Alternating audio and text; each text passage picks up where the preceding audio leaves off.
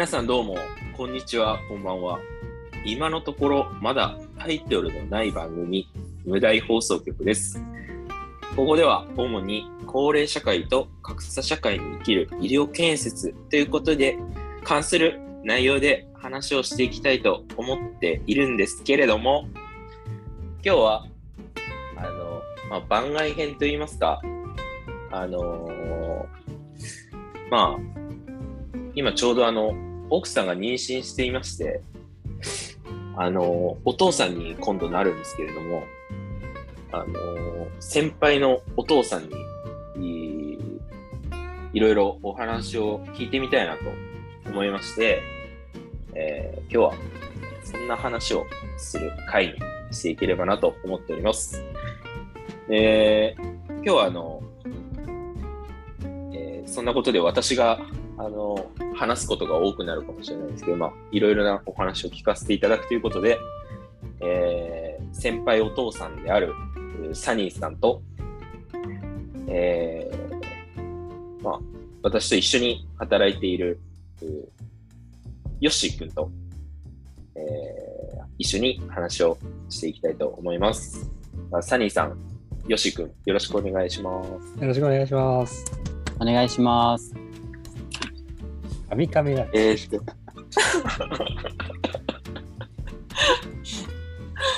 えーっと、えー今日はあの、3つちょっと聞けたらなということがありまして、えー、1つは、まあ、自分はまだあの、全然、あの、何がわからないのかもわからないぐらいのレベルなので、まあ、あの、先輩お父さんお二人に、今、あこの時期に、えー僕があ知っていたら得だよっていう、まあ、あのお二人が今の僕ぐらいのタイミングに戻れるなら、これをやっていたっていうようなことがあったら、あの、アドバイスいただければなというのが一つと、まずあれですね、お子さんがまだ生まれる前の時期にってことですね。あ、そうですね、すみません、そうです。えー今、妊娠半、6ヶ月ぐらいです。で、あとは、あの、まあ、育児休暇、男性の育児休暇に関して、お二人はどうしていたのかというお話を聞ければいいなと思っております。えー私は、あの、取る予定でおります。で、最後に、何かおすすめの本などありましたら教えていただければなというこの3点について聞いていけたらと思います。えー、特にあの誰が話すっていうのもないんですけれどもあの先輩お二人に今この奥さんが妊娠半6ヶ月ぐらいの時にできたらよかったかなって思ってることなんかあればざっくばらんに教えてもらえたらと思うんですけどいかがでしょうか？じゃあ、まず私から。よし君はい、あお願いします。えー、っと、まあ、自分は今、子供が3歳と4歳の年子なんですけども、まあ半年、妊娠半年の時に、まあ、帰ってみて、なんかこう、得することと考えた時は、うーん、一番は、やっぱりこう、えー、と不正というかまだ生まれていないので、えーとまあ、子供に対しての気持ちだったりこう考えていうのがなかなか、まあ、特に男性はつきにくいかなということとあとまあなんかそういう本を読んだので、まあ、なんかこう今後こう生まれてくる子供のことだったり、まあ、あとこう今の奥さんのこの何ですかね今こう考えてることだったりを話すのがいいかなと思います。でなんかこう自分がなんかえっ、と何の本かタイトル忘れたんですけど、まあ、それで読んだ時にこう不正が出るタイミングっていうのがあったと思って、まあ、それが一つ目があのこう子供が生まれる前にえーとまあ、いろいろこう調べたりかなんかしてちょっとこうお父さんの考えが持つっていう話があったのとあとはこう生まれてから、えーこうお父さんの、まあ、実感が湧いたりでそこからこう不正が湧くっていう話ともう一つは、えーとまあ、両方ですね。あのお父さんがお父さんじゃなくこう子供が生まれる前と生まれてからこう両方で不正が湧くっていうタイミングがあるそうですけども、まあ、半年っていうところだったらこう両方やっぱり、えーとまあ、自分の場合は生まれてから、まあ、子供と関わるようになってよく考えるようになったんですけどやっぱり前々からこう奥さんのことだったり、まあ、生まれてくる子供についてこう2人でこう話し合うのが結構こう夫婦仲を良くする感じのある話がなんか本で読んだ気がします。はい。ヨッシー君はそういう話を夫婦間ではよくしてた当時は。いや全くですね。うん。いやあのこう奥さんがこう検診に行く前日までちょっと飲みに行ったことがあってそれですごく言われた記憶がありますね。当日になってちょっと二日酔いで、まあ、そういうところがやっぱこうなんですかね不正がこう湧いてなかったなと自分でもなんか後で返して読み返した時にこう感じるとこあったのでやっぱりなんか奥さんのこうイベントごとだったりそういう時はこうしっかりなんですかねこっちも気持ち切り替えて付き合う方が後々の言われないかなと思います。なるほどね。はいはい。そう。確かに。ちょっと今、車で通わないといけないんですよね。その、自分の場合は、あの、産婦人科のクリニックまで。だから、そうね、一緒には行くんだけど、やっぱ、行く、今後行くと思うんだけど、コロナ禍っていうのもあって、飲み会がないから、そういう意味では、よしくみたいなことは起こらないかもしれない。起こらないかもしれないなぁと思ったけど。はい、まあでもどうなんだろう。はいはいはい。よし君は出産後にその不正が出てきたかなっていう感じなのね。そうですね、まあ、出産して子供できて、こういろいろ、なんですかね、問題大変だったりっていうところで、あの、こう、いろんな本読んだり考えていくうちに、こう、だんだん、なんですかね、こう、父親とは何をするべきかとかをこう考えるようになりましたね。うんなんか今だったらあの名前をどうしようかなとかはいはい。考えたりしてる時にちょっとこう真剣になってる自分がいたりするんだけどそれは不正なのか？な 不正っていうのがどういうもんかまずわかんないからそれが今自分に出てるのかもよくわからないんだけどそうその名前を考えたりしてる時にこう真剣にこうカッとなってる時っていうのはそれは自分は不正なのよしよし君にとってのはいはい。不正っていうのがどういうもんなのかなっていああ、なんか自分、まあ定義とか特にあるのかちょっとわかんないんですけど、うんもう父親とで指定ですかね。もうなんかこう自分の子供だったり、自分のこともこう考えるようになったらもう不正でいいと思ってます。もう全然代償限らず、もう小さいことでも、はい、子供のことに気をつけたらもうそれは不正だとうん思っていいんじゃないですかね。なるほど。そしたら自分は不正は今の段階からちょっとずつはこう芽生えてきてるのかもしれないかな。今。そう、そうですね。話を名前をこう考えて、ちょっとこうお互いに話してるのであれば、それはもう一つの不正だと思います。うん。ありがとうございます。ありがとうございます。すごいなんか上から目線で。いやいやいや、もう、本当に。いえいね、二人育ててすごいなと思って。確かに、え。え結構その飲み会とかやるとき、ね、なかなかヨッシー君参加ーはいはい。するのに、そうですねなかなかね、ちょっと大変そうなのはなんとなく感じてたんだけど、やっぱね、そうだよね。そうですね。なんとなくわかります。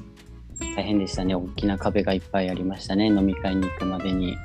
うん。でもこうそれを乗り越えてきて、だんだん癖が強くなったんじゃないですかね。うん 何を乗り越えたんですか？あの、飲み会行くにあたって、やっぱりこう子供の面倒をこう親、あのお、お母さん、奥さんだけにこう押し付けるわけにはいかないので、やっぱりこう一回仕事から帰ってきて、お風呂に入れて、そこから行くとか、もう朝ごはんを作って家を出るとか、あとは機嫌といいですね。あの、飲み会中もちょっと連絡するとか、まだいっぱい壁あったと思いますね。そうか、はいそういう苦労をして飲み会に参加してたんだ。はい、もうそれはもう語りきれないほど あったとそう思いますよ。なんだね。はこれ、この放送を聞いてくださってる方が、お母さんか、まあ、まだ独身の女性か、ね、お父さんか、男性の独身、あの、男性の独身の方かわかんないけど、聞いてる人にとっても、かなり違いそうだな、なんか、意見が。そんなの当たり前だよっていう人もいるかもしれないし、あ、あそんなにやってくれてるんだねっていう人もいるかもしれないし。確かに。サニーさんの場合はどんな感じでしたか？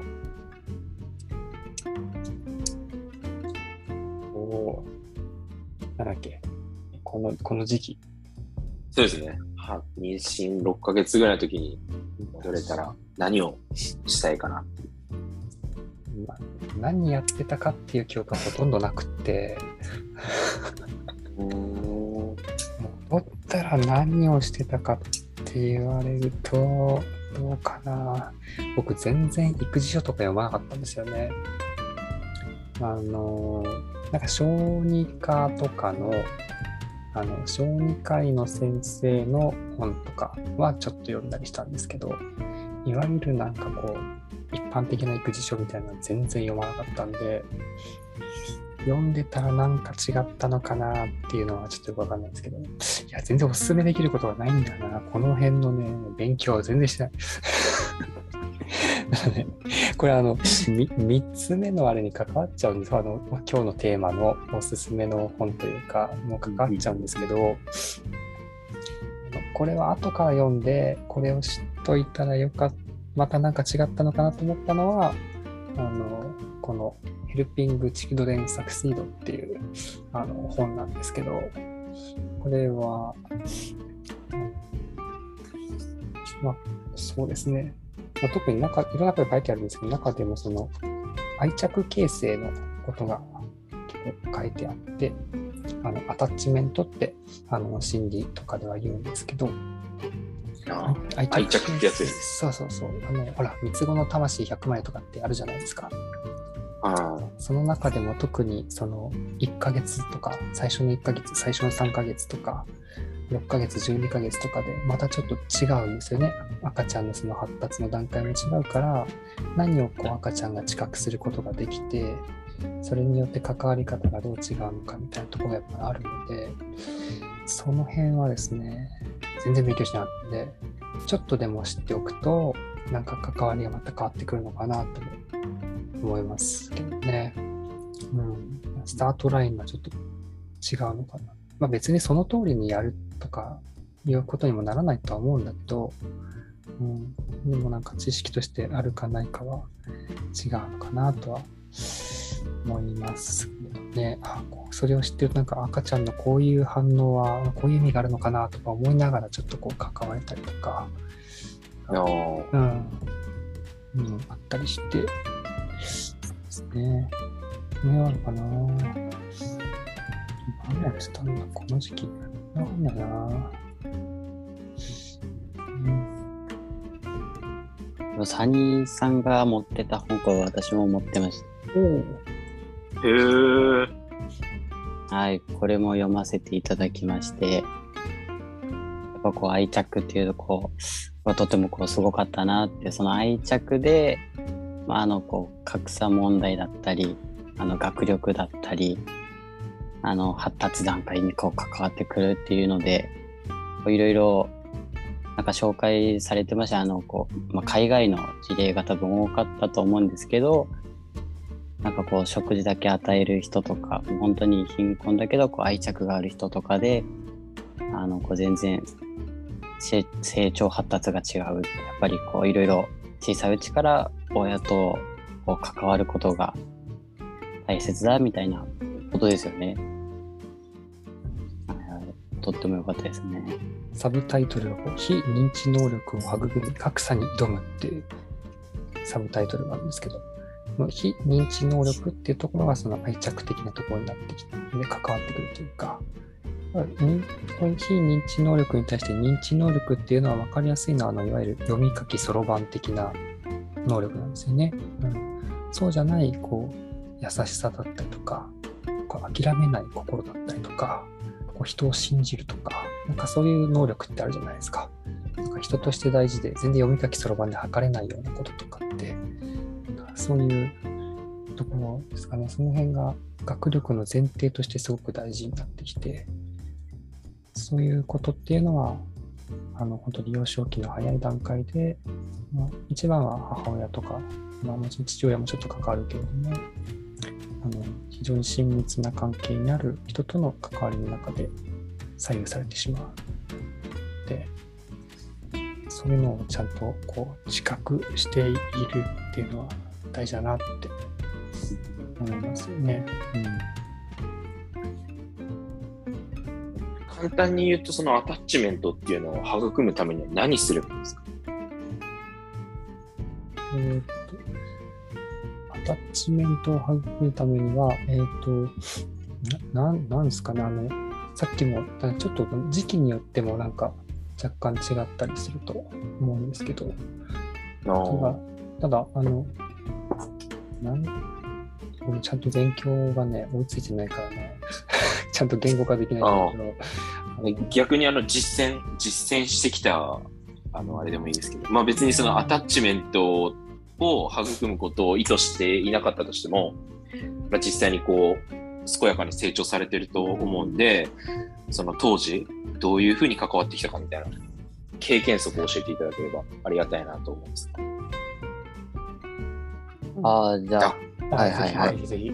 なんか非認知能力をこう高めるみたいななんか別の本があって、で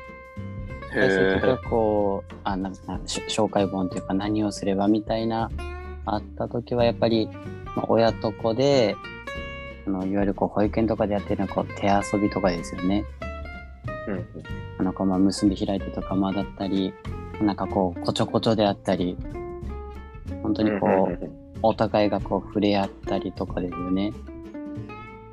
でもうちょっとこう大きくなるとこうビニール袋でこう膨らませてこうポンポン投げ合うとか。まあそういうなんですかこうおもちゃっていうよりはこう普通のものをこう使ってまあ工夫して遊んでる。のが結構こう紹介されていて、まあ、どのみちこう親と子のこう関わりであるんですけど、まあ、こう、なんですかね、こう、普通に考えてて、えー普通に考えて、こう、精神、なんなんですかね、こう、や、やりとりというか、あの、関わる内容でいいと思うんですが、本当に、親と子が関わることだったら、こう、何でもいいのかなって感じましたね。自分なんかこう末っ子でで自分より小さい兄弟とかっていうのを誰かが育ててるのってほとんど見たことがなかったんですね。だからその当たり前にこう親と子がどう接するみたいなのってなんか経験的にあんまよくわかんないっていうのを話したけどなんか確かにもう頻繁に声をかけたりとかとりあえず自分が上機嫌でいいてということとあとなんか絵本とかはかなり自分は使ったかなと思いますけど、うんへー。ちっちゃい、ね、字が分かんなくても、あの、分かる、伝わるメッセージというか、その色の見せ方だったりとか、絵本ってすごい工夫されているので、で、絵本があるとなんか、こっちが何もネタがなくても それでコミュニケーションが成立するというか、ところもあったりするので、絵本は結構重宝していましたかね。なんか別に言葉を教えたいとかそういうことじゃなくって、うん、その時間を一緒にそこにいて、なんかこうやり取りする時間をそれで生み出すことができるので、うん、その明らかに私の場合失敗だとどうしてもあの、あの普段のキャラ的ななんかニヒリなジョークとかを言っちゃうんですよね。赤ちゃんになっても何もしょうがないですよね。あれは良くないね。あの赤ちゃんとかって、あの、と話すときって、どういう感じで話すんですかあの、前聞いたのは、あの、お笑い芸人ののバナナマンの設楽治が、まあ僕バナナマン好きなんで、言ってたのが、あの、普通に話すんです。別にあの子供だとか大人とか関係なしに、普通にこう大人と話すときみたいに、もう赤ん坊の時から声かけたりとかしてたって。えーだけど、一方でなんかよく SNS とかに載せるのなんか、なんとかでしゅね、みたいな、あの、本当に赤ちゃん言葉みたいな感じで話す人たちもいるじゃないですか。まあ、どっちがいいかは別として、お二人はどうしてたのかな？よし君は？えー、自分はもう普通に話してましたね、もう。まあちょっとこう、デシュネというこうキャラでもなかった時だったので、こうそそれをちょっとこう見られるのもあれだなと思ってたんで、まあ普通に、ご飯食べる？みたいな感じでこう、話しかけてた感じでしたね。ああ、なるほど。まんまとか言わなかったですね。ああ、まあまあ。まあまあでもこうなんかそうこう言葉を教えるには多分いいと思うんですけどその難語に近いというかそういうパパママとかそういうマンマとかクックとかなんかそういうのは分かりやすいんだろうと思うんですけどでも普通に喋っちゃいましたね。はい、僕も、あの、なんとかで中ねとかいうのは当然言わないし、ワンチャン言ってるから。どっちかっていうと、あの仕事上、あの、ご高齢の方と話してる感じに近いですね。あのゆああ。ゆっくり、はっきり、わかりやすくっていうのは、ちょっとなるべく意識するけど、うん、なんか別に赤ちゃん用の言葉を使ってた記憶はあんまないかな。うん、自分特にちょっと意識しないと早口になってしまうようなので、結構言われるから、それはちょっと意識してたかなとは思う。まあ今もしなくちゃいけないんだ意識しなくちゃいけないんだけど。っていうのはありますかね。うん。パパ、ママとかいう言葉も私自身は全然使ったことがなくて、僕はなんか子供の頃パパママっていう言葉を使ってるのはドラえもんに出てくるスネ夫ぐらいしか記憶になくて、の ああいう階層の人っていうか、で、なんかそ ものすごい違和感があって、まあ、今子供パパママって使うんだけど、うん僕は自分のこと今でもパパとは呼ばないというか、そうですね。まあうん、そういう意味では、ヨッシーの言う言い方で言えば、分かりづらいというか、覚えづらい言葉をそのまま普通に使っちゃってはいるかな。うんうん。そう。でも自分もパパママって言った記憶はないですね。言ってたのかな？今でもあの、お父さんお母さんっていう感じで言って、昔からそうなんですけど。いやー、人によるんですね、かなり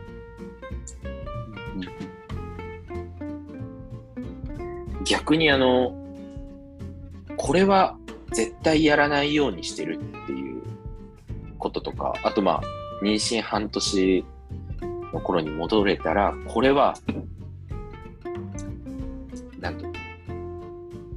やっちゃいけなかったという、これは絶対やらないようにしようと思うとか、なんかそういうのあったりしますか ?NG、NG。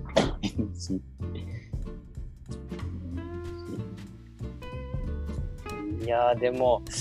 やっぱこう自分もあれさっきの話と被るんですけどそうだね。あの、検診の前の日に飲みに行かない以外ああそうですそうですそうですもうそれは重要じゃないですかもうそうね。それは、あの、肝に銘じておきます。まあそうそういうこうなんですかねこうじ自分勝手というかまあ自分自身ののみの行動活動とかじゃないですかね。うーん。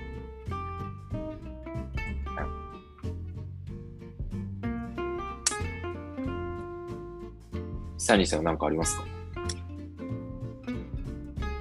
やらなかった。まあ今、今も戻ってもやるかって言われてやらないと思うんだけど、んお腹、お腹がこう大きくなった時に、鏡づらいから足の爪を切ってくれって言われたんですよ。へあーやらなかったですね。今でもやらないと思うけど、でもきっときっとやったらポイントは高いんじゃないかと思うんですけど。ああ、はいはい。なんかねなるほど。足の爪を、まあ、自分のことを、ね、考えても想像できなくて人に足の爪を切らせるっていうことが自自分が誰かが自分に対してもし誰かがやってくれたらゾッとするなと思って、ああ、へー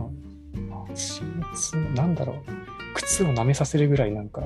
感覚が俺 そこまでなっちゃいますか？確かに自分も足の爪切ってもらうのは、他の人に切ってもらうのはちょっと怖い。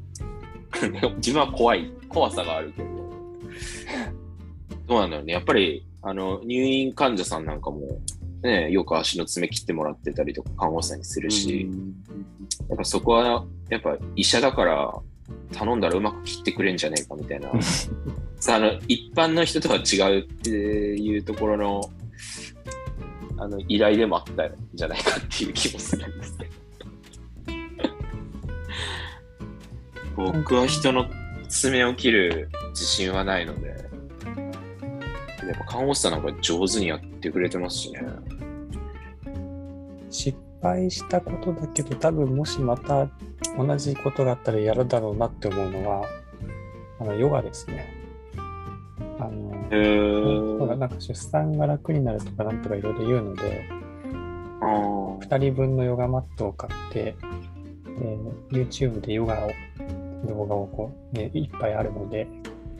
あれはなんか一時期やったんですけど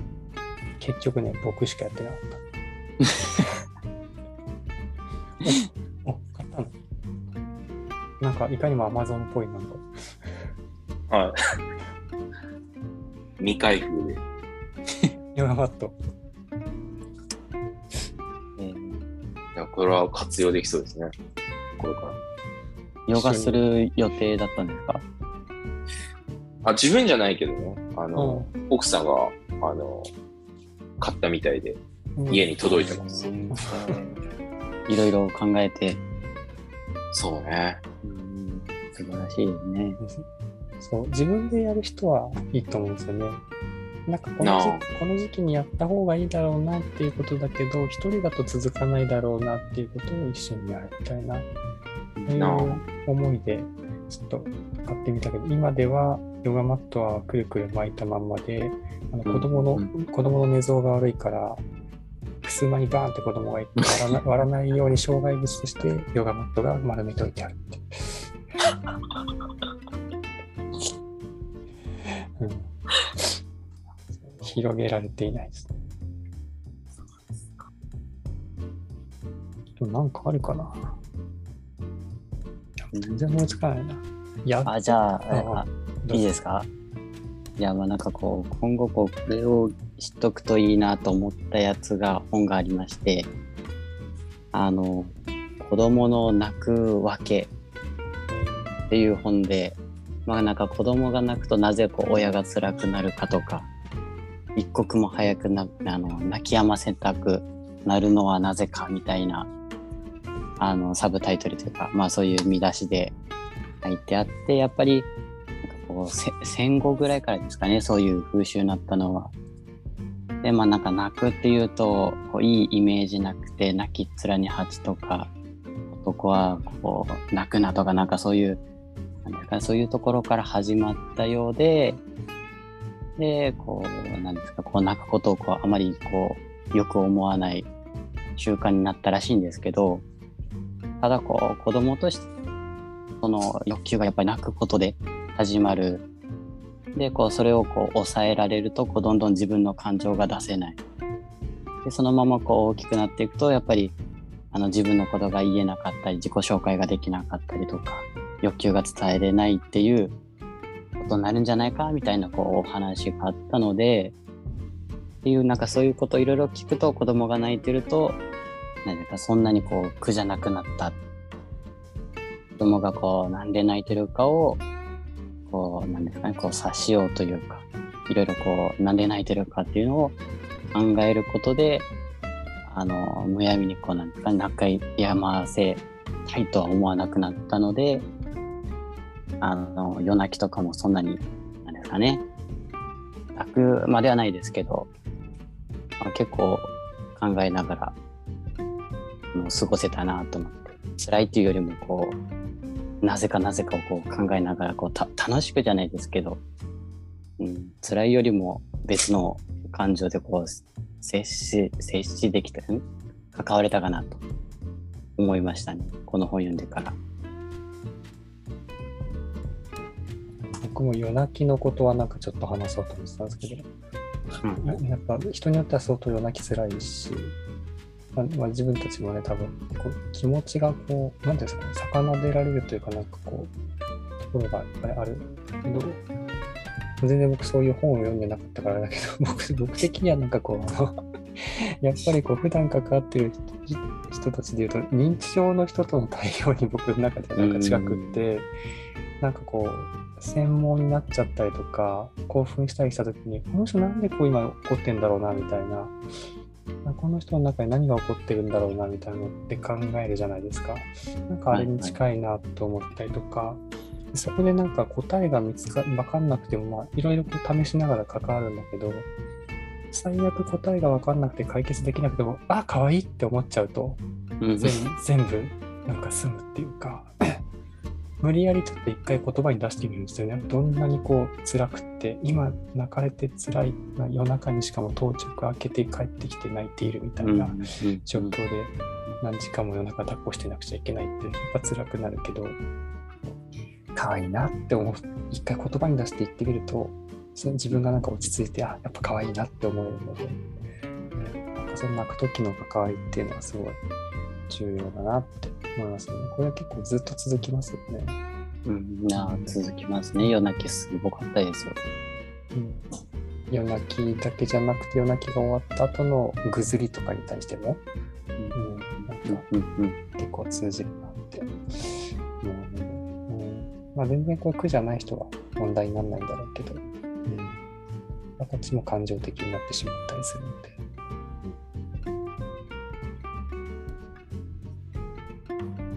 りあえずは、今できることとしては、まあ、一緒に